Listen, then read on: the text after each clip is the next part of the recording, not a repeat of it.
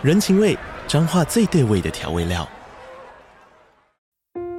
人，你在这端，我在那端，各自忙碌又相互牵挂。情，街角的吵杂声传递温暖与思念。味，是从每一个转角飘出的乡愁。这里是彰化县政府 Pocket 节目《彰化早咖》，我是主持人内克。从彰化大小事各具特色到旅游攻略，透过轻松有趣的访谈，带着大家走进最在地的早咖。准备好了吗？彰化的故事，我们说给你听。以上为彰化县政府广告。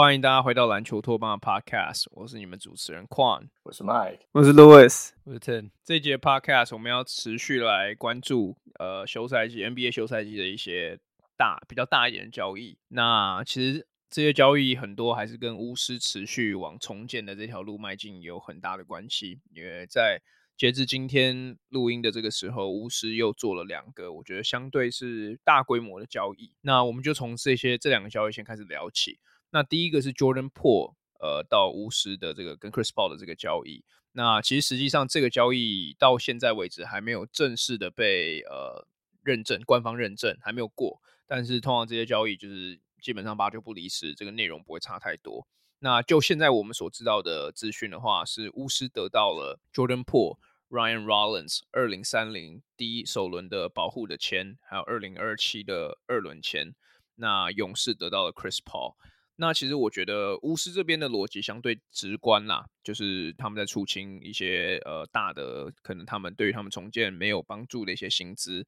然后同时在 accumulate 或是收集一些年轻的这些未来的资产。那我觉得比较有趣的讨论点会在于勇士这边，勇士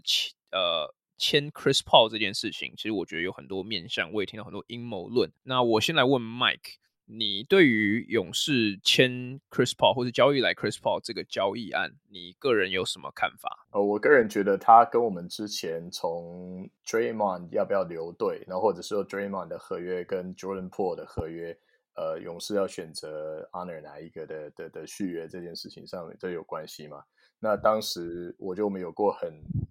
啊，还还蛮深入的讨论。我们当时的讨论的方向就是，我我个人是支持。我认为 Draymond 其实是缺一，呃，他是他是勇士的要角，他不能够随时随便的被移除。那这个话题之所以之前之前甚嚣尘上的理由，就是因为破那段时间打得很好。那但是后来我们看到 Curry 又回来了，对，Curry 又能够拿出那样的表现。那同同时 Draymond 又是他的专武，所以整个球队的建构方向又自动的回到。呃，原始的方向，那大家都喊着要再拼一年，然后再拼个一两年看看。那但这这样子的情况下，找来 CP3 就会显得非常的尴尬，因为他们实际上球队需要的应该是年轻，然后 athletic 的这个绿叶球员，然后就是角色球员，能够让这些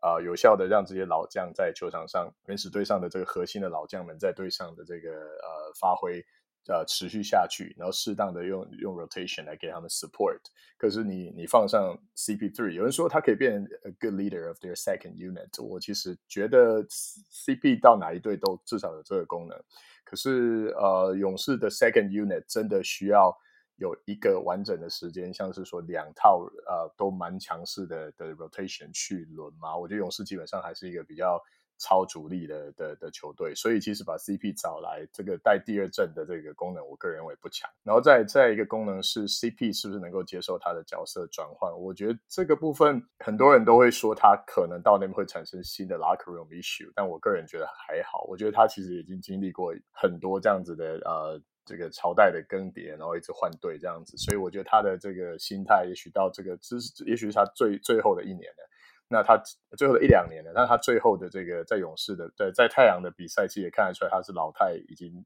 完全显露出来。所以我觉得他转型成一个大概打个二十分钟以下，然后。啊、呃，也许一半占占一半第六人角色这样子的一个呃，可能球队上第七、第七、第六，甚至是可能第七、六七八的顺位的球员，我觉得还是堪用的。他的心态，我觉得他在他已经是他最后的，这是他的 twilight years，我觉得他应该也是可以做到这个这个调试。所以我觉得他们本身队上的问题不多，只是说他给球队带来多少竞争力，我觉得还是不如去换一些呃，或者说当如果交易来或者是选来的是年轻球员，可以提供呃 Curry、Thompson 甚至呃 Draymond Green 的 support 来的多吧。我的看法是这样。那嗯，我大部分都同意啊，就是第一交易掉 Jordan Poole，嗯。的原因不外乎就是因为除了他今年季后赛打的蛮差劲之外，还有就是他跟 Draymond Green 的纠纷。那我觉得勇士队在这边做的处理，其其实我觉得这个交易比较让我惊讶到，就是 Jordan Poole 现在的嗯市场有这么低，就是我觉得他现在只能换到一个 CP3，然后就是一个只剩下一年的，然后以及像 Mike 刚刚讲的老化非常明显的一个。Chris Paul，那嗯，勇士队这边我觉得他们磨合吗？我我觉得他们就是想要在嗯，在趁他们现在的嗯主力球员 Curry 呃 Clay Thompson 跟 Green 在最后面再再尝试最后一波波纹，看能不能尝试夺一个冠军。但我觉得像 Mike 讲的，我觉得 CP3 会是这个答案嘛？我觉得应该不会是，因为嗯。你看勇士队的，嗯，他们今年季后赛很大一个问题就是他他们的板凳上面呃的一个不足，就是他们没有在夺冠那年上面板凳很多爆发，很多很多人可以做出一个呃良好的贡献。那我觉得 CP3 今年他他今年过来的话，也许也许他可以他可以领导他的 second unit，但是我觉得还是少了一点冲击总冠军那个嗯嗯 OK，因为 我觉得 Tim 讲到有一个很重要的点，就是在于说。勇士目前的策略看起来还是是以夺冠为前提的。那我觉得最大的问题，呃，应该说最大的症结点就会在于说，像他刚刚讲的 CP3 这个 move 是不是往夺冠的这个路是一个正确的，就是往他推动的这个方向。那 Louis，你你对于这整件交易啊，你是怎么看？就我我自己觉得，大部分我也都同意。呃，Tim 跟 Michael 讲的，就是很明显，勇士是想要就是。就是最后再拼一，最后在主力球员老化之前再拼一波。那我我觉得我的我的 take away 反而不是说就是到底 Chris Paul 是不是 like 是不是适合的人选。可是我觉得，嗯，我我觉得比较严重的是就是 Jordan Poole 也有点像 reflect 到 Ten 讲的，就是 Ten 呃那个 Jordan Poole 的交易价值很很，就是我觉得。嗯，可能 Jordan Poole 的不管是他 uncoachable 的部分，或者是他跟 Draymond，或者是跟教练团，或者是跟其他人的关系，我觉得比大家想象中严重。就是我不觉得，嗯，我不觉得就是 Jordan Po 跟 Chris Paul 这个交易下来，勇士有多大的补强，甚至你说他有，他甚至是一个 loss，我觉得你某种程度上都可以说，因为他们就是需要另外一个得分。Chris Paul 很明显得分爆发力已经可能没办法跟 Jordan Po 来比了，虽然。Jordan Po 的效率很低，可是他还是可以得三二三十分的球员。可是我觉得，我不知道是不管是教练团已经对他放弃，或者是本来他跟 Draymond 的关系真的是没办法恢复到以前的状态。我觉得就是我我我我觉得这个问就是这个问题。当然他他们在上季跟包括季后赛的时候都一直说啊没事没事什么什么之类。但我觉得这个问题好像之前的就是比大家还要，或者是比他们讲的还要严更严重一点。我自己的 take away 我我觉得，我觉得 Mike 刚刚有讲到一个东西，我觉得蛮同意的，是勇士这支球队以现阶段的阵容的组成来说，还是一支相对很吃主力发挥的球队。那我觉得，其实我个人跟你们三个持有一点点，或者可能跟 Tim 比较像吧，就是我我其实认为 Chris Paul 在某种程度上面，他绝对是还有至少领军二军的这个能力存在。那我我觉得，当然你要他像。太阳可能第一年、第二年，或者甚至更早期的 Chris Paul，OKC 那年 Chris Paul 去一夫当关，就是带领以他的领导能力去直接改变一支球队的体质。我觉得这件事情要他在三十九岁、四十岁的年纪，呃，下来是有对他也也是有点不太公平的期望。但我觉得勇士，因为其实他们还是有一些 有一点点操作空间。我觉得他们目前当务之急可能是要去签一些射手或是进攻比较进攻导向的球板凳球员。去让勇士能够在先发下穴这段时间有一些喘息空间，可以让进攻至少在 Curry 和 Thompson 或者 Green 这些主力球员不在的时候，有一点点呃，至少衔接的上来。那 Chris Paul 他自己在自主的进攻端能带给你什么？你就是把它当 bonus 在看。对，所以，我所以我个人会觉得，呃。当然你，你说放眼现在西区的 landscape，有嗯金块，有甚至现在做大补强的太阳，甚至你说如果灰熊 Ja Moran 回来的话，其实我觉得是有很多支球队比这支勇士的夺冠体质在更强的。那勇士后面怎么操操作，我觉得相对很重要。那我其实个人自己最大的 take away 反而是在 Jordan Poole 离队的这件事情上面，因为过去几年其实我们都，尤其在二零二一勇士拿完那座冠军之后，呃，大大家对勇士其实都赞誉有加嘛，因为他们等于是算是蛮成功的展现出了他们是一支可以赢冠军，同时又保有年轻战力的球队。那你把 Jordan Poole 清掉之后，你等于是把当时应该说去年你们球队。呃，队上最有目前打出最好竞争力的年轻球员给出清掉了，因为我觉得 Jordan Po 不管去年季后赛打得多多差劲，他确实就是以年轻阵容来讲最具有明星架势的球员。呃，那勇士现在等于是说他们的年轻球员 James Wiseman 也也给了 Detroit，那只剩下 Kuminga 跟 Moody。那我觉得目前看来，这个二代勇士的这个接班计划看起来是有一点点小小的失败。那勇士如果不能在未来几年拿下冠军的话，我们会如何去看待，就是他们这几年对于年轻球员的操作？我其实觉得也会是一个蛮有蛮有趣的话题。那关于这个交易，我有想有一点点想再聊一下，呃，关于 Chris Paul 还有 Curry 这两个球员特别的这个对对比对照组，因为其实在这两个这两个球员的巅峰期，就是有我觉得可以说 Chris Paul 巅峰的位呃最后面的那几年，跟 Curry 串起的前面那几年，其实是有直接的呃重叠到。那尤其是勇士当时等于是把当时还是西区列强的快艇给拉下来，让他们的夺冠的这个 window 是直接关起来的。所以其实这两个球员的呃生涯对照组其实是一直一直被拿来对对比的。那其实我今天有听到一个很有趣的 podcast 是在讲说 Chris Paul 去到呃勇士之后，他的心态会是怎么样子的？因为我我觉得我们大家都看得出来，Chris Paul 其实是一个非常呃具有自信的球员。那你要他现在去当一来比他年轻，二来是他后起之秀的这个 Steph Curry 的板凳，我我觉得会有什么样的化学效应？我觉得其实也很值得探讨。那我我来问问看，Mike，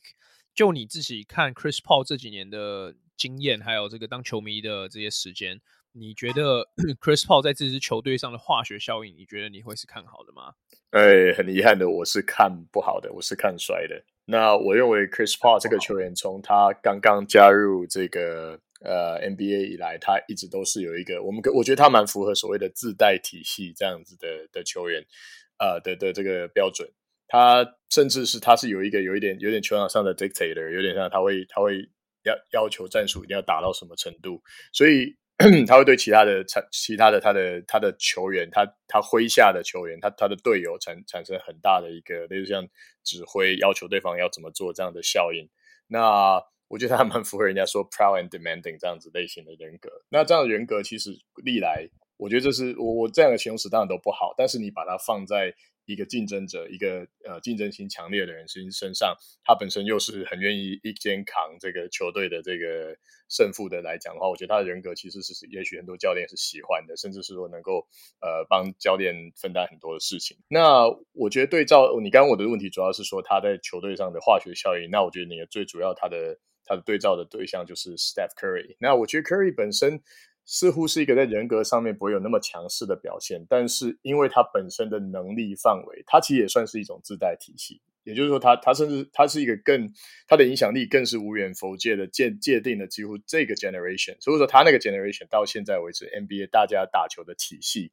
嗯，我相信勇士队虽然说在呃建队之初本身当队上就有很多的战术专家，但是。如果你不是有一个像 Curry 这样的球员，能够把这个空间拉到这种程度，那围绕他再去打造一种新的啊，当时来说是新的呃的这个进攻体系的话，我想也不会有今天的勇士队那几个冠军以及现在的 NBA。所以我觉得他们两个球员的体系上面的竞争，这个、这个这个这个 clash，我觉得我已经我没有办法想象，因为。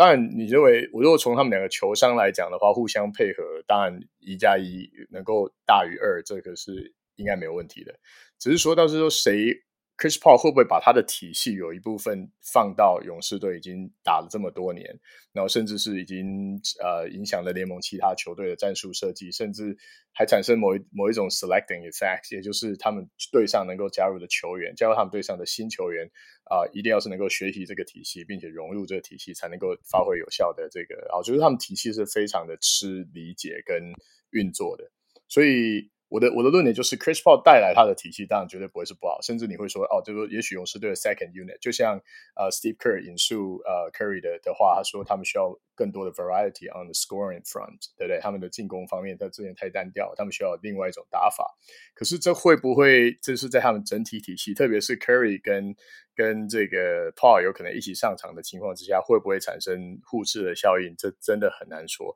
我个人是比较看衰的，因为毕竟我我认为 Chris Paul 是一个竞争性强烈到，也许他现在能够配合，但是也许你不能够太太放低他的角色的人嘛，对。哦对，还有之前我我们在谈 Chris Paul 这个球员的生涯，我们那时候讨论就做一个提前的总结的时候，我好像有引述过他的纪录片，他哥说他小时候就觉得他哥很鸡巴，所以就把哥哥从楼梯上面推下去，就是他才是小 baby，他还是一个 toddler 的时候，他就会就会修理他哥这样子，所以你看这种人到哪一个队不会修理别人，然后成为自己的呃把那个变成自己的 turf 呢？对不对？所以我对于 Chris Paul 的这个。呃，入队产生的 chemistry，特别是他跟 Steph Curry 之间是比较悲观的。那对于 Curry 这个球员来说，我觉得他比较有有有有有说服力的，除了他才是球队一直以来主将以外，是他的影响力比较不是他用人格去去去去发挥的。我觉得他是他的球技本身就能够创造一个系统。那这样两个谁谁最后谁会是居上风呢？我投 Curry 一票。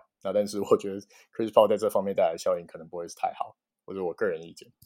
哦，我我觉得你讲的没有错。我觉得如果真的要讲，绝对是 Curry 的体系或者他的影响力远大于 Chris Paul 的。那 Louis，你想要补充是吗？嗯，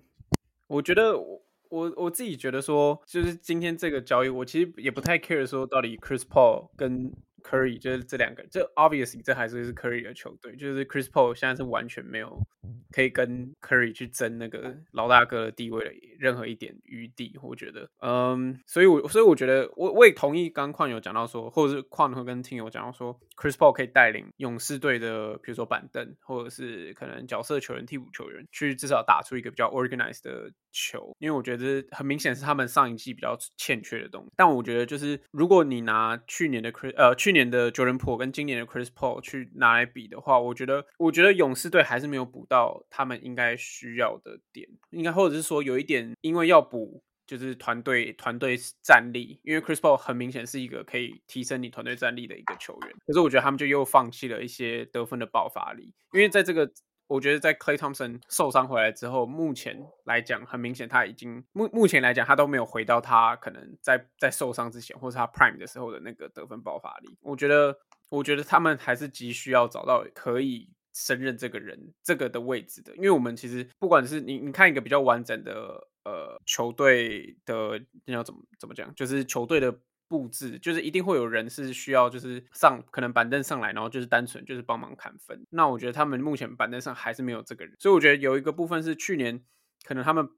去年他们第二阵容上来的时候打得非常乱，基本上都是在看 Jordan Po 在一个人在在在得分。嗯，他们今他们去今年解决到这个问题，可是我觉得反而是他们还是又少了那个可以除了在 Curry 之后下一个最有得分爆发力的是谁？我同意，呃，勇士有一个很。很完整的先发阵容，可是很明显就是，不管是去年，甚至你说，我觉得夺冠那一年，就是其实也是他们的先发阵容很大于，就是大于他们的板凳替补，所以我觉得他们需要补的地方还是，我觉得没有补到，或者是说我我也同意矿讲，就是他们现在还是需要积极的去自由市场去补强其他的角色球员，或者是如果他们可以找到一个来、得分爆发力很好的球员，Sure。I think that would be better。可是，对啊，我觉得，我觉得目前来讲的话，我我看我并我我看不太到，就是这个交易带来勇士多大的一个好。我我同意你讲，就是我觉得我也觉得勇士并没有在这个交易案里面真的补上了他们所需球队所需的东西。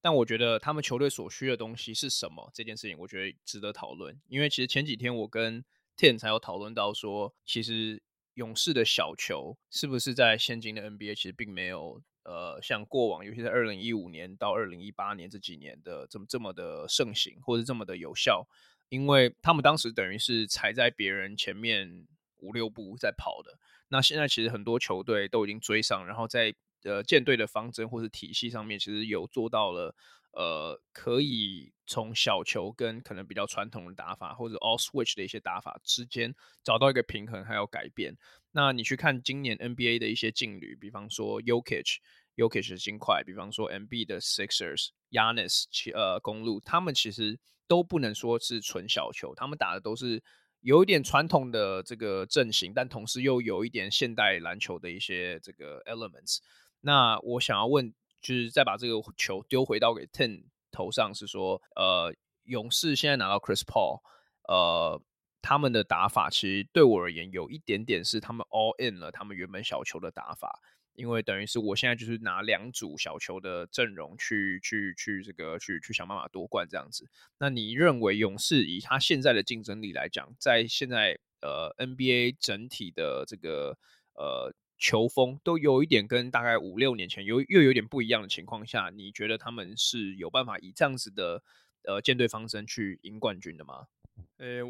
我挺看衰的，因为我觉得我我虽然我们讲到小球，但勇士那时候，呃，以以前的勇士，像我们讲二零一五队的勇士，你说他们打小球没错，但是他们不是，他们不只是有打小球，就是他们他们是整个系统上面在调度上面是他们整个整个队伍从上到下都是非常完整的，就是他们想要打小球，他们就可以突然就换一个 lineup 一股大大上来，然后然后他他们就可以给你跑，然后可以疯狂射你这样子，然后可他们同时也有嗯那个 Andrew Bogut。然后再对上，所以他们他们是一个，对，他们会打小球，他们他们小球很厉害，没有错。但是他们是一个懂得变通的球队。那我觉得小球这个趋向，我觉得我们看这几年想要去效仿勇士队的一些队伍，然后特别像是火箭队，那我觉得他们走那种很纯小球的时候，反而就是会比较，嗯，你进季后赛你就会发现他们的一个比较单薄的竞争力。那我觉得这这这些球队在你在没有嗯，多重的 lineup 可以去做变调，去去应对各种不一样的球队的时候，那我觉得你在季后赛很容易就会看到他们，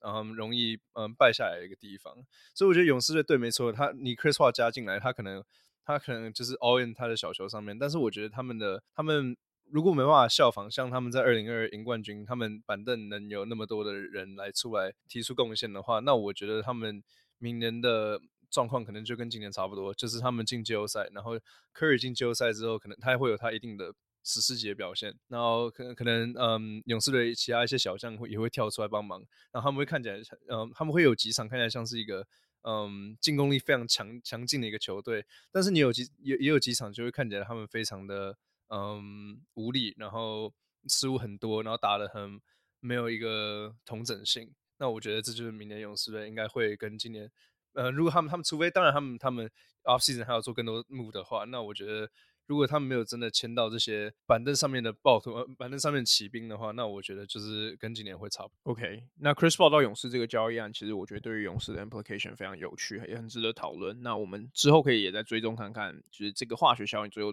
长什么样子。那我们来聊聊看 GY 的第二个大的交易，然后像我刚刚讲的也是跟巫师有关。那 这个交易其实第一时间。跟呃也是一个三方交易，但是当时是跟快艇跟 Malcolm Brogdon，但最后这个交易破局。那最后我们所得得到的交易是，呃，我先讲塞尔迪克拿到什么，是一个塞尔迪克、灰熊跟巫师的三方交易。塞尔迪克得到 Kristaps Porzingis、Marcus Marcus Sasser，那他是今年的第二十五顺位，最后被交易到 Detroit。二零二四从这个。勇士的这个二零二四的 first round pick，然后是从呃之前勇士跟跟灰熊交易案所拿到，但是勇士的钱。那灰熊拿到 Marcus Smart，巫师拿到 Tyus Jones、Gallinari、Mike Muscala、呃 Julian Phillips，然后他最后是被交易到了芝加哥。所以其实是一个现在我们算是比较少见的三方交易。那我觉得其实大家最想呃应该说讨论度最高的是 Porzingis。到塞尔迪克以及 Marcus Smart 到灰熊这两件事情，那我觉得我们可以先从 Porzingis 这件事情来聊聊看，因为呃这支球队跟我们刚刚聊的勇士队有一点点像是，他们他们在例行赛的打法都没有很成功的到季后赛去转换，那他们的打法也在季后赛看到了有一些弱点。那我觉得两边有一点相似的地方是，他们到季后赛两边的打法都变得过于单调，最后就提前提前在季后赛出局。那我觉得可以聊聊看的是，Porzingis 来到了塞尔迪克之后，对于塞尔迪克的进攻端会有什么样的化学呃化学效应？那我我来问问看 Louis 好了，因为呃。就塞尔迪克这支球队，我觉得不管怎么看，他们明年应该还是一支夺冠的劲旅。那你你认为 Porzingis 来到塞尔迪克对他们的帮助会是大的吗？我觉得如果单纯只看就是 Porzingis 带来的效益，我觉得是正的，就是就是是正向。嗯，我不觉得，我不觉得，我不会对于这个操作会觉得说很困惑，或者是很呃觉得觉得塞尔提克亏或者什么 whatever，就是呃因为毕竟他们有我知道有些塞尔提克迷觉得交易掉 Marcus Smart 是一个很大的损失，我觉得还好，就是我我对于相对来讲补进 Porzingis 这一点，我觉得是比较赚的。嗯，主要是因为我觉得，虽然我觉得撇开不要看 Porzingis 在去年巫师的表现，当然我觉得他能打就是他的生涯最多场的比赛，这是一个很很很关键的，应该说是很重要的一个正向的指标。那我说，如果撇开他的上一季的数据，至少 Porzingis 在我觉得对于不管是投射或者是禁区的一点的，我觉得他禁区的 interior defense 还是还是有他的威力在，对，就是有他的震慑力在吧。毕竟七十二寸，如果他 help defense 的时候，我相信还是还是可以影响到很多的球员。那我觉得相对来讲的话，如果你还要继续用老更老一岁的 Al Horford，我觉得那我宁可换成 Porzingis，就是。我觉得那个威力会会会更不一样，因为我觉得，尤其是在季后赛的时候，还蛮明显，就是 Al Horford 完全就变成一个完成完全就变成一个定点射手，然后顶多如果比如说他们对到热火的时候，很常会让 Al Horford 到。上中的位置去接球，去破去破热火的呃区域防守。可是我觉得这种事情其实就是就是他就是 L Horford 现在的功能有点变得太，也不是说太简单，但是我觉得我相信 L Horford 还是在他可以的能力范围里面做了很好的事情。但我觉得 Porzingis 很明显，他可以做到这些说以上所有的事情，他还可以 provide 你更。所以我我我个人认为，如果在这一个点上 Porzingis 的补强，我觉得是一个很大的一个。的 improvement，但是但我觉得我还是要说的是，就是一直以来 Celtics 的问题都不是在前锋或者是中锋的位置上，他们一直以来都这都不是他们伤害到他们的点，伤害到他们到他们的点永远都是没有一个称职的控球或者是后卫去，不管是主导比赛或者是去。去让他们的 offense 可以比较顺畅的进行，而不是只是过于过于单调的单打这样。但很明显，在这个交易里面没有没有补进这一点。我我不觉得 Marcus Smart 离开会对于他们的球场的掌控有多大的 loss。因为我我我我不觉得他是一个很好的控场，但是但是 obviously 他们还是没有补进一个合格的人，所以我觉得他们接下来一定还是得在自由市场继续去挖。我我我觉得他们明年可不可以成功，或者是明年可不可以呃挑战冠军赛，甚至拿冠军的点，就一定是在于他们还不能不能补进其他更更可以帮助到球队的后卫。尤其在 Malcolm Brogdon 的伤势看起来比想象中的还要严重的时候，他们是他们现在是绝对需要去好好在后卫群这个位置上去补强，因为他们现在唯一的后卫，如果 Brogdon 受伤不能打的话，他们现在唯一的后卫是 Derek White，所以我觉得呀，我我觉得如果单看 Porzingis 这个交易，我会我会给呃 Celtics 很很高的评价，Yeah，嗯。嗯，那我我挺同意路的想的，就是我觉得，嗯，我觉得今天塞尔提克队会做出这个交易，一是因为看到，嗯，Derek White 在季后赛的表现，二是看到，嗯，Al Horford 在季后赛的表现，那所以我觉得你交易来 Porzingis 就是，嗯，然后把 Marcus Smart 换掉，就是有点把 Derek White 顶上来，然后把。嗯 p o r s i n g 去取代掉嗯 Al Horford 的位置，有点那种感觉。那我觉得，嗯，这个交易我我原本其实挺惊讶的，但但惊讶点是，嗯，我没有想到 Celtics 会把 Marcus Smart 这样子一个球员把他交易掉。那我觉得，嗯，这可这可能。跟球场比较没有关系吧，就是我觉得 Marcus Smart 可能就是比较偏一个球队的那种心脏的球员，就是他是一个球队的灵魂，他是嗯，对啊，所以我觉得通常嗯一个球队比较不会去动到这样子的球员，但是你如果 logically 去想的话，Porzingis 去年在乌斯队其实打得相当好，然后打生涯最多场嘛，然后。他在防守上面表现也是相当不错，特别是在嗯，在禁区防守的表现是很好的。那我觉得塞尔提克队的问题其实跟前几年都是一样的嘛，就是像 Lewis 刚刚讲的，就是他们在嗯控场这边是一直都欠缺的。那我觉得 Porzingis 当然没办法带来这个东西，但但是嗯，他带来他他还有呃是巫师队给了两个 First Round Pick，我觉得是会会会让我把这个。嗯，这个交易案的呃成绩再往上拉一点点。嗯，OK，我我觉得，因为其实 Porzingis 这个交易案在网络上炒的也是沸沸扬扬，就是我觉得呃看衰他的人也有，但是我觉得大部分人应该是算是看好这个交易对塞尔迪克而言。那我其实。嗯在这一方面，我反而站在一个比较不一样的看法，因为当然，我觉得最简单的 argument 就是 Porzingis 今年打出最好的一年，甚至最健康的一年。我并不看好一个七十三的常人会在要即将迈入二十六、二十七、二十八岁这几年会越来越健康。在 NBA 历史上，这种例子基本上不太发生。所以 Porzingis 如果明年继续受伤，我一点都不会惊讶。那可是我觉得另另外一点是我其实并不看好 Porzingis 真的能够在场上带来像他去年在巫师所带来的影响力，因为他去年在带来的影响力是，不管你从进阶数据看，他进进攻端跟防守端都带来了很多实质上的呃这个巫师的帮助。但是其实如果你去看，呃，我我我这样讲好了，很多人一个很大的论述在于是在于说，他能够帮助塞尔迪克在进攻端找到更多的进攻层次。那这样子的论述的起始点在于说，他能够透过 post up 这个背框单打的能力，去帮助塞尔迪克在进攻当机的时候脱离泥沼。那其实我我是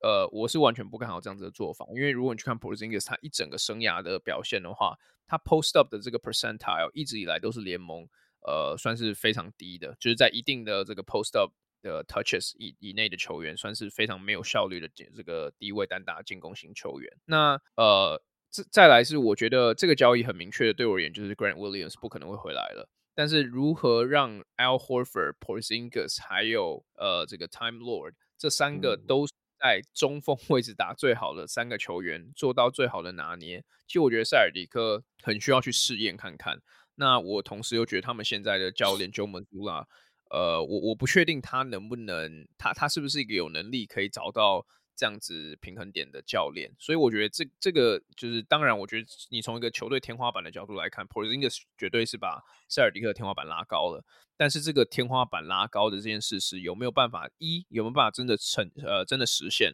二有没有办法呃真的换来一座冠军？其实我觉得还有待观察。那我想要问从另外一个角度来问 Mike 一个问题，那就是 Marcus Smart 离开这支球队。因为其实过去 podcast 你也讲过不止一次，就是 Marcus Smart 这个球员算是你个人私心算是欣赏的球员。那能不能聊聊，就是你认为他离开塞尔迪克，对于塞尔迪克这支球队，呃，可能 mentally 就是这些球场上看不到的这些东西的影响会会会有多大？然后二来是你认为可能它去灰熊所带来实质效应会有会会有什么样子的这个化学化学效应？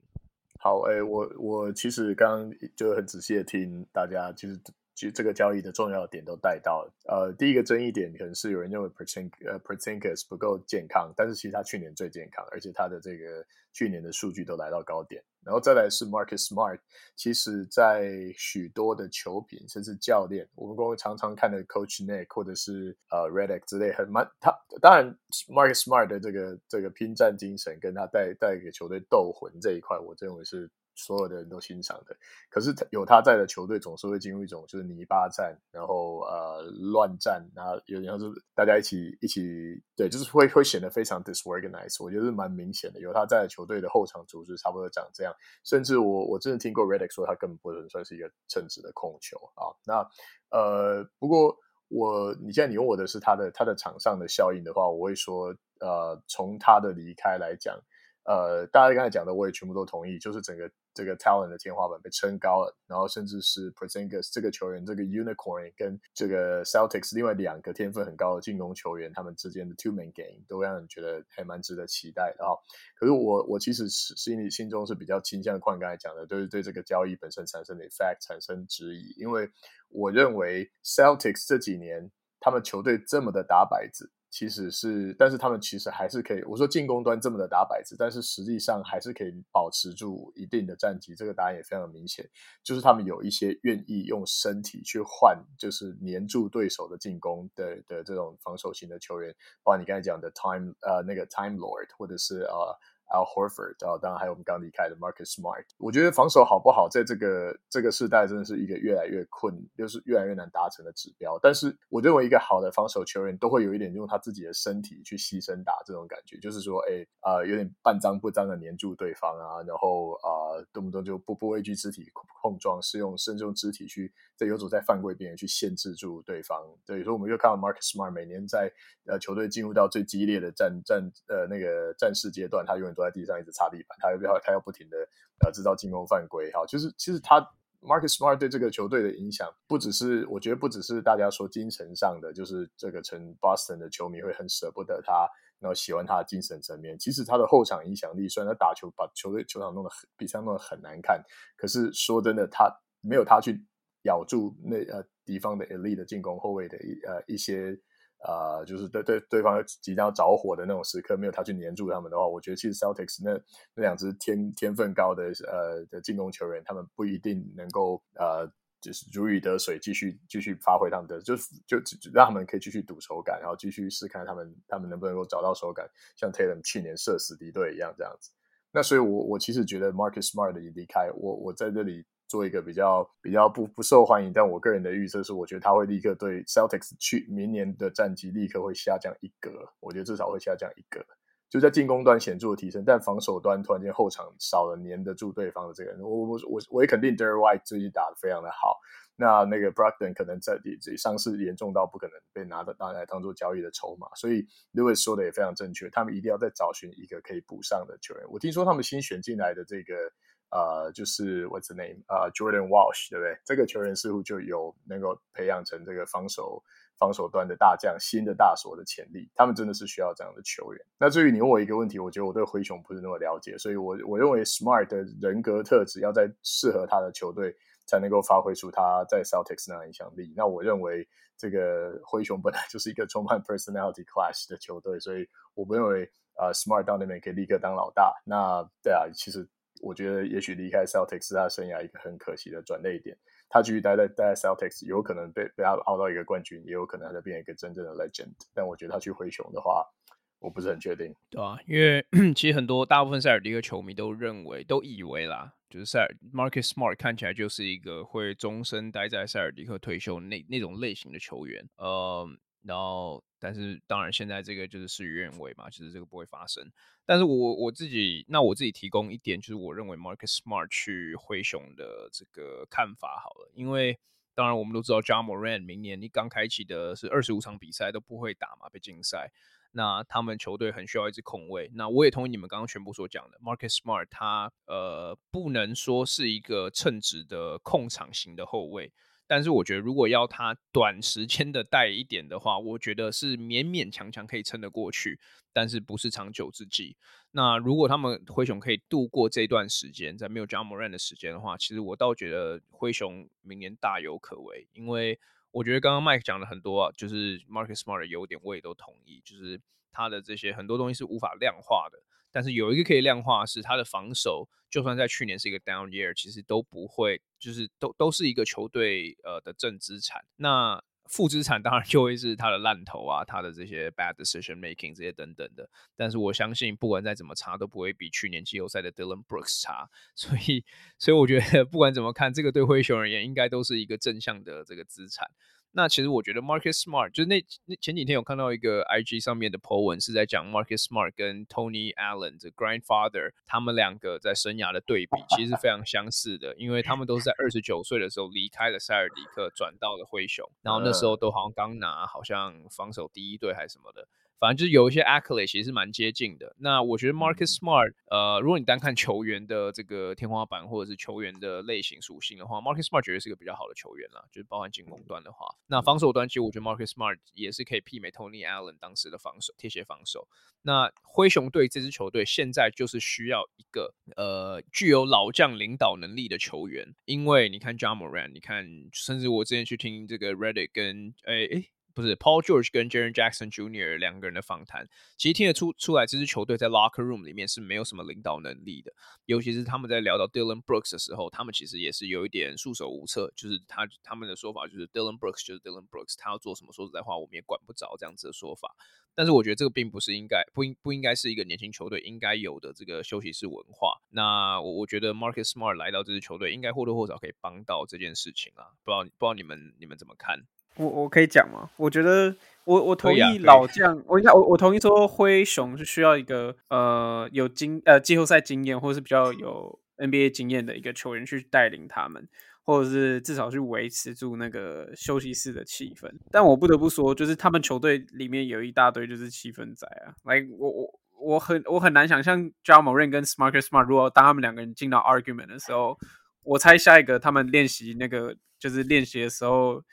监视器画面被公布，可能就是灰熊队，就可能 either Marcus Smart 挥挥 Ja Morant 一拳，或者是 Ja Morant 直接掏枪之类的。所以我觉得我，我个人认为，就是我不觉得，我我觉得 Marcus Smart 带带来灰熊的好处，我个人会比较 focus 在球场上，就是呃，就像矿刚有讲，对我来说，他就是 Dylan Brooks 的一个 upgrade。可是老实说，你说这个 upgrade 有 upgrade 哪里去？我我不。我不认为有多大，顶多是他们换来一个原本应该是 Dillon Brooks 变成的样子，就是这样而已。可是你说，如果你你现在拿 Prime Time 的 Dillon Brooks，这支灰熊队可以拿冠军吗？我我会打上一个问号。嗯、然后。更何况你还要再你还要再承担说，就是如果 Marcus Smart 跟 j a m o r a n 这两个个性那么强的球员，尤其 j a m o r a n 是这个球队一哥哦，然后他们两个人如果有任何的，like 一定会有一定会有摩擦啦，我相信一定会有摩擦，但他们会怎么去处理这个摩擦？我会个人认为会比较，我会打上一个问号。我我不认为说他们可以，应该说就是就是就是我我我我怕他们会有。反而会有反效果出来，这样。嗯，哎、我我觉得刚刚换引述就是就是那个那个那个 parallel 啊，那个 parallel 那个 Tony Allen 跟这个 Marcus Smart 离队的时间跟生涯的 trajectory 的相似度，我觉得这个这个比方很有趣。我觉得这是聊篮球有趣的地方啊，就是历史又发生了。那啊，我刚才是有一点点的对于，就是说他们两两个人在。呃，当然，Smart 还没有达到他生涯的最终点，但是他们在防守端取得成就，我觉得 Tony Allen 好像有拿到比较屌的背书，就是 Kobe 曾经说他是他可能他被 deem as one of the stoppers，等于说他也是一个很不错的防守球员啊，就是对他的防守是有效的。这点不知道 Smart 有没有机会走到这个高度。那我觉得，如果说要去就历史考古的话，我想办法让国王队出场一下，也就是呃 Jason Williams 带的那个那一两季的的国王啊，那时候就是国王刚刚起来，我们说那个 White Chocolate 后来也在这个呃热火队拿到冠军的呃杰森威廉斯，他带他带队那个时候的的国王队一开始也是进入到某一种。高高峰期，但是他就开始 plateau，他有一点点就停滞不前了。所以当下呢，的国王的经营团队也是做了一个让很多球迷跌破眼镜的做法，就他们把也是一样把队魂被称为队魂的的控球后卫交易出去，换来 Mike Bibby。那我觉得，当然经营管理层的想法跟跟一般人的想法绝对不一样，但是我觉得有一部分一定可以理解，就是球队是要追求变化，追求啊、就是说也许也许。变化不一定会带来前进，但是如果你不采采取变化，就不让球队的体质本身再去做改变的话，那它会是一潭死水，只会越来越老，没有办法再往前去去走。所以我们也看到，呃，这有点事后诸葛亮这种 hindsight 的那种聪明。但是你看到 Mike Bibby 确实让改变了国王队的这个进攻体系，让他变得没有那么狂野，但是却更有更加的有效率。那所以。不知道 Marcus Smart 的离开是不是可以用这样子的观这样的观点来看？不过我觉得整体在往球队要让球队的往前面进步这个这个这个呃方向上，好，这个这个这个角度来看是应该给予肯定的。嗯。呃，诶，其实我蛮同意 Mike 讲的，就是呃，特别是一个夺冠的球队，其实一季两季是一是一个很长的时间。那我觉得，如果像 Celtics 他们已经竞争力这么有竞争力这么久了，但他们的阵容其实实质上嗯都没有什么太大的改变。那我觉得你这时候把，因为当然嗯 Jason Tatum 跟 Jaylen Brown 是动不了的嘛。那我觉得你这时候把 Mark Marcus Smart 换掉，然后看能不能嗯起一些化学效应，然后。让让球队的气势可以不太一样，看他们明年能不能再再嗯冲击总冠军一次。其实我觉得这点我还是蛮同意的，对吧？然后我觉得 Marcus Smart 到灰熊的话，其实我跟 Louis，我我我对 Louis 我我比较我持比较不一样的意见，就是我觉得嗯，当然这是要看你呃你对 Marcus Smart 的评价是多高，但我觉得就是说呃，我觉得他绝对是比 Dillon Brooks 还要在还要再上一层的。我我觉得是一个蛮大的 upgrade 啦，就是我觉得。对我来说，Marcus Smart 到到灰熊队，嗯，代表我觉得灰熊队有整个西区里面，我觉得最算很非常顶尖的一个 starting lineup。那他们是什么？Ja Morant、Marcus Smart、Desmond Bain，然后嗯，JJJ 跟 Steven Adams 啊。那我觉得这个 starting lineup 是相当有竞争竞争力的。那我觉得我们回去看 Dylan Brooks，像去去年他嗯在季后赛表现，我其实我我会我会用一个负资产的形呃的形容词来形容这个球员，就是他他他的唯一的功用就是嘴炮，然后嘴炮之后还被打爆。那我觉得嗯，你换 Marcus Smart 就是他有一个每一年都有实质上的表现，我觉得是一个嗯，对整个球，先不要管气气不气氛了，但我觉得在在球场上来说的话，我觉得是一定有很大的加分的。呀、yeah，其实那其实我觉得灰熊还有 Marcus Smart 他们到时候化学效应长什么样子，也很值得观察。尤其是像我刚刚讲到的，他们一开始不会有 j a m o r a n 所以呃，这个阵痛期可能会比我们想象中还更强一点。那也许明年才不是，还不是灰熊真正我们看到他完全体的样子，有可能是后年也说不定。那这个我们也是在观察看看。那关于这个交易，我还有一个就是我自己想要分享的，呃，我当时个人的看法，就是因为这个交易等于是说，呃，巫师的出清动作，呃，不然就是后 Bradley Bill 时代，完全是这个看，就是看到一个比较明确的样子啦。那因为当时我们上个礼拜在录 Bradley Bill 的这个交易案的时候，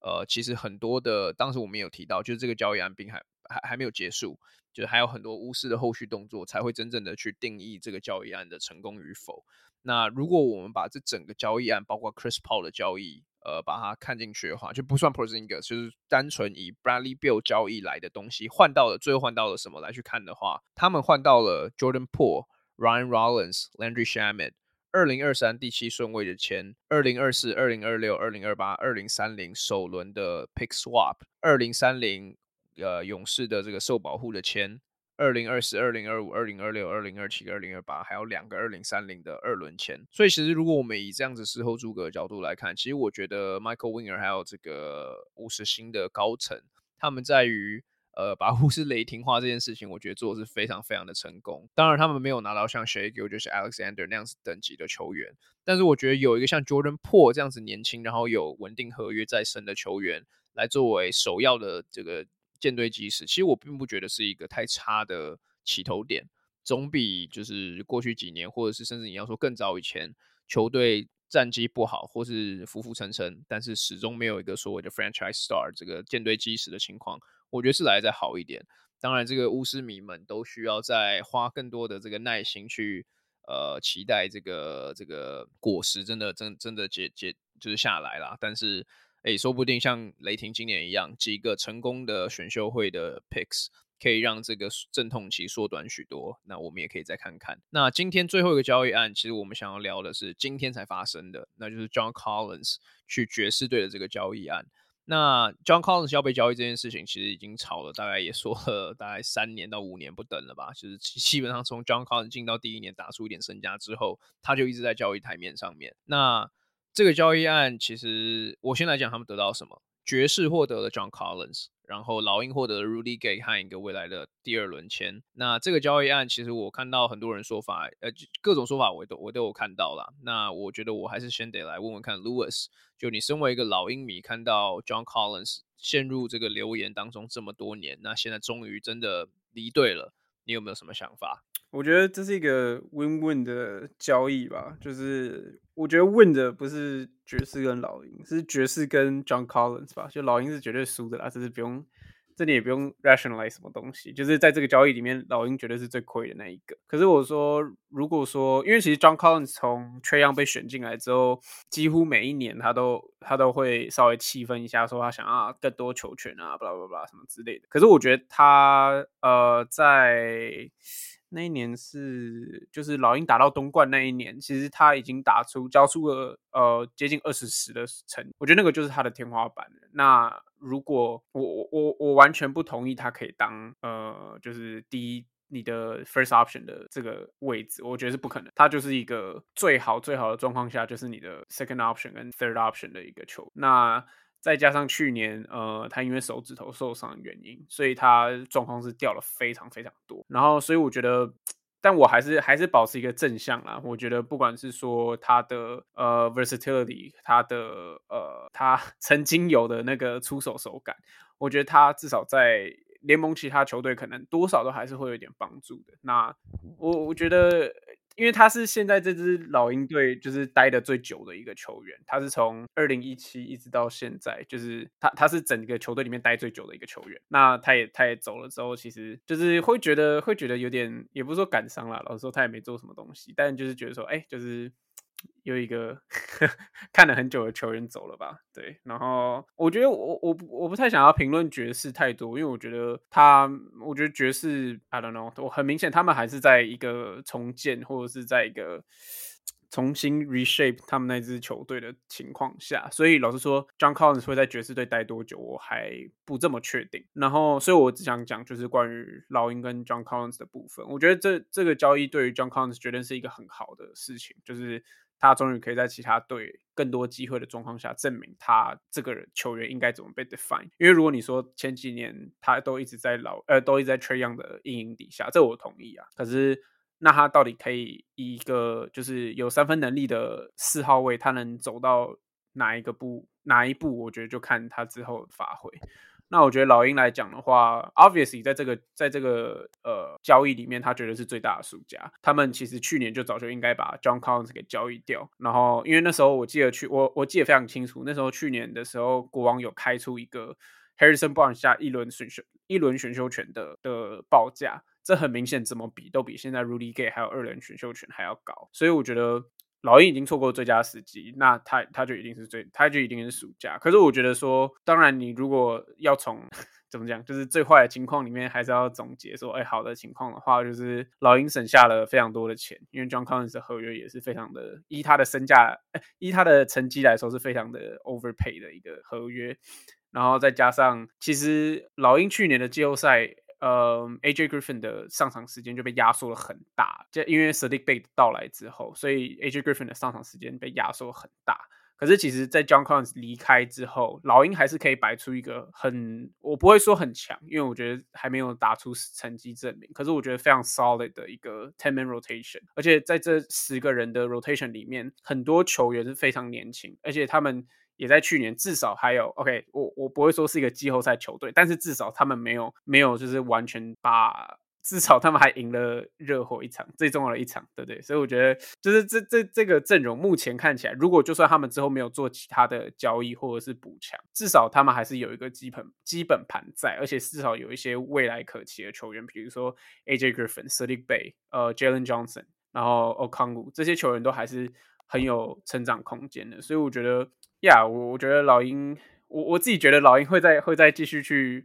做其他交易啦，因为包括还有比如说 Capella 跟 Hunter，呃，我自己觉得 Trae Young 啦，就是他他们的的合约都有点太高了，就是看之后老鹰可不可以找到适合的 pack。其实我我觉得我我我蛮我大致上我都同意，我也都同意你讲的。我觉得 John Collins 这个交易案，其实我觉得给我的感觉有一点像是说。就是时间已经到了啦，就是 John Collins 这个实验，我们老鹰老鹰也试了够多年了。那他跟 Capella 的这个 fit 一直以来都没有找到一个很好的平衡点。那今年像你刚刚讲的 AJ Griffin，还有后来交易来的 Sadiq Bay，其实都是相对来讲比较好的，以阵容磨合度来讲比较好的一些选项。那我其实觉得这个交易案跟 Bradley Beal 离开巫师的交易案，我觉得有一点点像的地方是，老鹰跟巫师一样，都输在了起点，因为他们给了这些球员一个不好的合约。那巫师比较不一样的是，巫师那个那个当初给那个合约，就是全世界里就是连我阿妈都知道那是一个不好的合约。但是 John Collins 这个交易案，当时你至少是可以看到一点点希望的嘛，因为他曾经至少有一年平均有过二十分、十篮板，然后会投三分，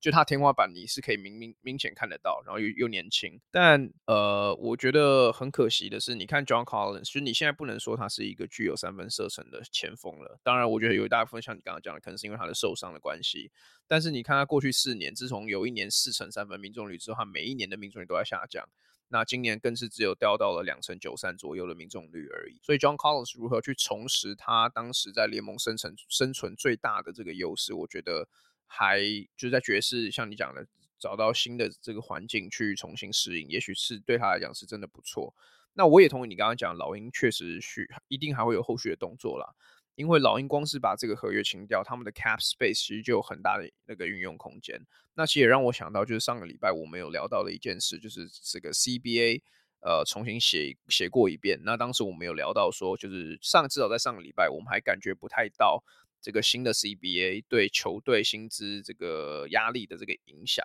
那我觉得老鹰其实就是一个很好的例子，算是就是我们看到前面几个例子，就是球队终于真的有点被未来薪资空间的压迫所影响到。那 John Collins 就算只有 Rudy Gay 跟一个二轮签，他们想办法也要把它出清掉。就我觉得他有一部分是是是这个是这个原因。那呃，我我觉得稍微还是聊点爵士啦，因为我觉得爵士他现在这个阵容有 Lauri Markkanen，有 Walker Kessler，有 John Collins，等于是有对，就有有有很多这种前锋。那他们我觉得也不太可能就是以这样子的阵容就一直打下去。我觉得他们一定会筛选一下。那也有看到，比方说他们还有另外一个年轻球员 Collin Sexton，目前也是有一点就是可以被交易。就我我觉得爵士现在在一个还蛮好，以一个重建球队来讲，在一个蛮好的地方，因为他们有不不少就是具有潜力的球员，然后都有曾经在生涯某个阶段过打出好的表现。那他们不管是要交易或者继续栽培，他们都是一个就是可进可退的这个地方。所以相较于呃我们刚刚讲到这，或者是过去两个礼拜我们讲到很多就是重建球队不好的例子。我觉得爵士是一个我们相对呃，就是就是最好的例子啊。对，那老鹰接下来怎么操作，我觉得也也很很也要再看看。那这个交易，我想其实我们也没有太多的这些细节想要去做补充啦，因为这个算是一个蛮呃蛮明确的交易。那 Louis，你最后有没有什么想要就是收尾的？我。但我不是要讲，哇，I guess like 是讲是讲这个交易本身。但我觉得我有看到一个论点，呃，就是我们刚好提到，就是呃 CBA 的 regulation 让呃等于说现在很多球队要贱卖自己的这些，可能也不是说 rotational player 吧，应该算是先发或者就是就是中间中上等级的球员，当他们签了一个过大的合约的时候，然后会变得包包括像呃 I mean。Bradley b i l l 的那个合约是因为他太太大太烂了，所以变得他看起来像是一个烂合约。可是呃，John Collins，比如说像 John Collins 这个 case，那我我我自己我我还不知道啦，但我自己就是会怀疑说，这个真的对于长期来说，真的对于球员是一个好事。就是呃，我们当然都知道球员最需要就是就是他需要一个 secure，他需要 secure 他的位置，需要 secure 他的 play time，再加上他也需要一个够大的合约，越当然越大越好，谁不希望赚更多钱？可是我我觉得在这一轮之后，我们不会再看到像 John Collins 可以，我有点忘记，但他现在是呃三年七十五 mil 吧，我没记错的话，现在应该是剩下三年七十五八 mil，就是。这些合约都不会再存在了，就是球队不可能再给出这种，再再给出这种，呃，让他们之后操作这么空间这么小的的合约。所以我觉得，就是长期来看，这真的，我我我自己会怀疑说，这真的是对球员是好的事情吗？可能 benefit 呃明星级球员，但是我觉得我，我我我个人会觉得会打上问号，说你这些中产阶级的球员，你真的能够得到最最大的 security 吗？我自己怀疑啦，嗯嗯。我同意你讲的啊，因为这个其实这一次的新的 CBA，其实我觉得很大的一个呃始作俑者就是呃资方，也就是老板们，他们对于之前那些 Supermax 的一个 pushback，因为过去几年有一些合约真的是很夸张啦，其实基本上就是从什么 Luo Deng 跟这个什么 Timothy Mozgov 拿那些明星等级的球员开始，就这些老板就是受不了了。那其实我我其实记得我们去年就是如果我们给自己一点 credit 的话，我们去年就有聊到这件事情过。我们在某一集 podcast 上就有聊到说，有一个没有人在讲的东西，就是明年，也就是现在 CBA 要重新被就是再再被签过一次，签签一次约。那这个 CBA 其实很有可能会改写这个 NBA 接下来几年球员在薪资上面，或者球队在薪资上限的自由度。那这件事情确实也发生了，所以我觉得这个本来就是 C CBA 这件事情本来就是一个就是拔河啦，就是前面几年球员获得了很多的甜头，那现在老板觉得就有点推到他们的底线，他们开始往后拉这样子。所以我觉得我完全同意你讲的啊，就是球员这件事情是否真的 benefit 到球员，这个我觉得一定是没有啦。就如果跟前面几年的情况比的话，但是。毋庸置疑的，就是球队在花费上面这件事情会变得更小心翼翼。那 John Collins 对我而言就有点像是第一第一炮，因为像你刚刚讲 Bradley Beal 这个合约，就算是以前的 CBA，他们也会 想尽办法把它出清掉。但 John Collins 是一个有 production，然后是一个合约没有那么夸张、那么离谱的球员，但他们还是贱卖掉他了。那我相信他不会是最后一个。后面球队我觉得一定还是会有，那我只希望公牛不要给 Vucevic 大家那个 rumor 讲的那个三年大约，因为这个就是跟所有球队逆风而行了。呃，对，那这集我觉得我们先录到这边告一个段落。那这三个交易案，我其实觉得我们都聊得算是蛮透彻的。那接下来相信自由市场还有这个交易市场上面还是会有很大的变动和风声。那后续怎么进行，我们都一样会持续 cover。那这集我们先录到这边告一个段落，谢谢大家收听，我们下次见，拜拜，拜。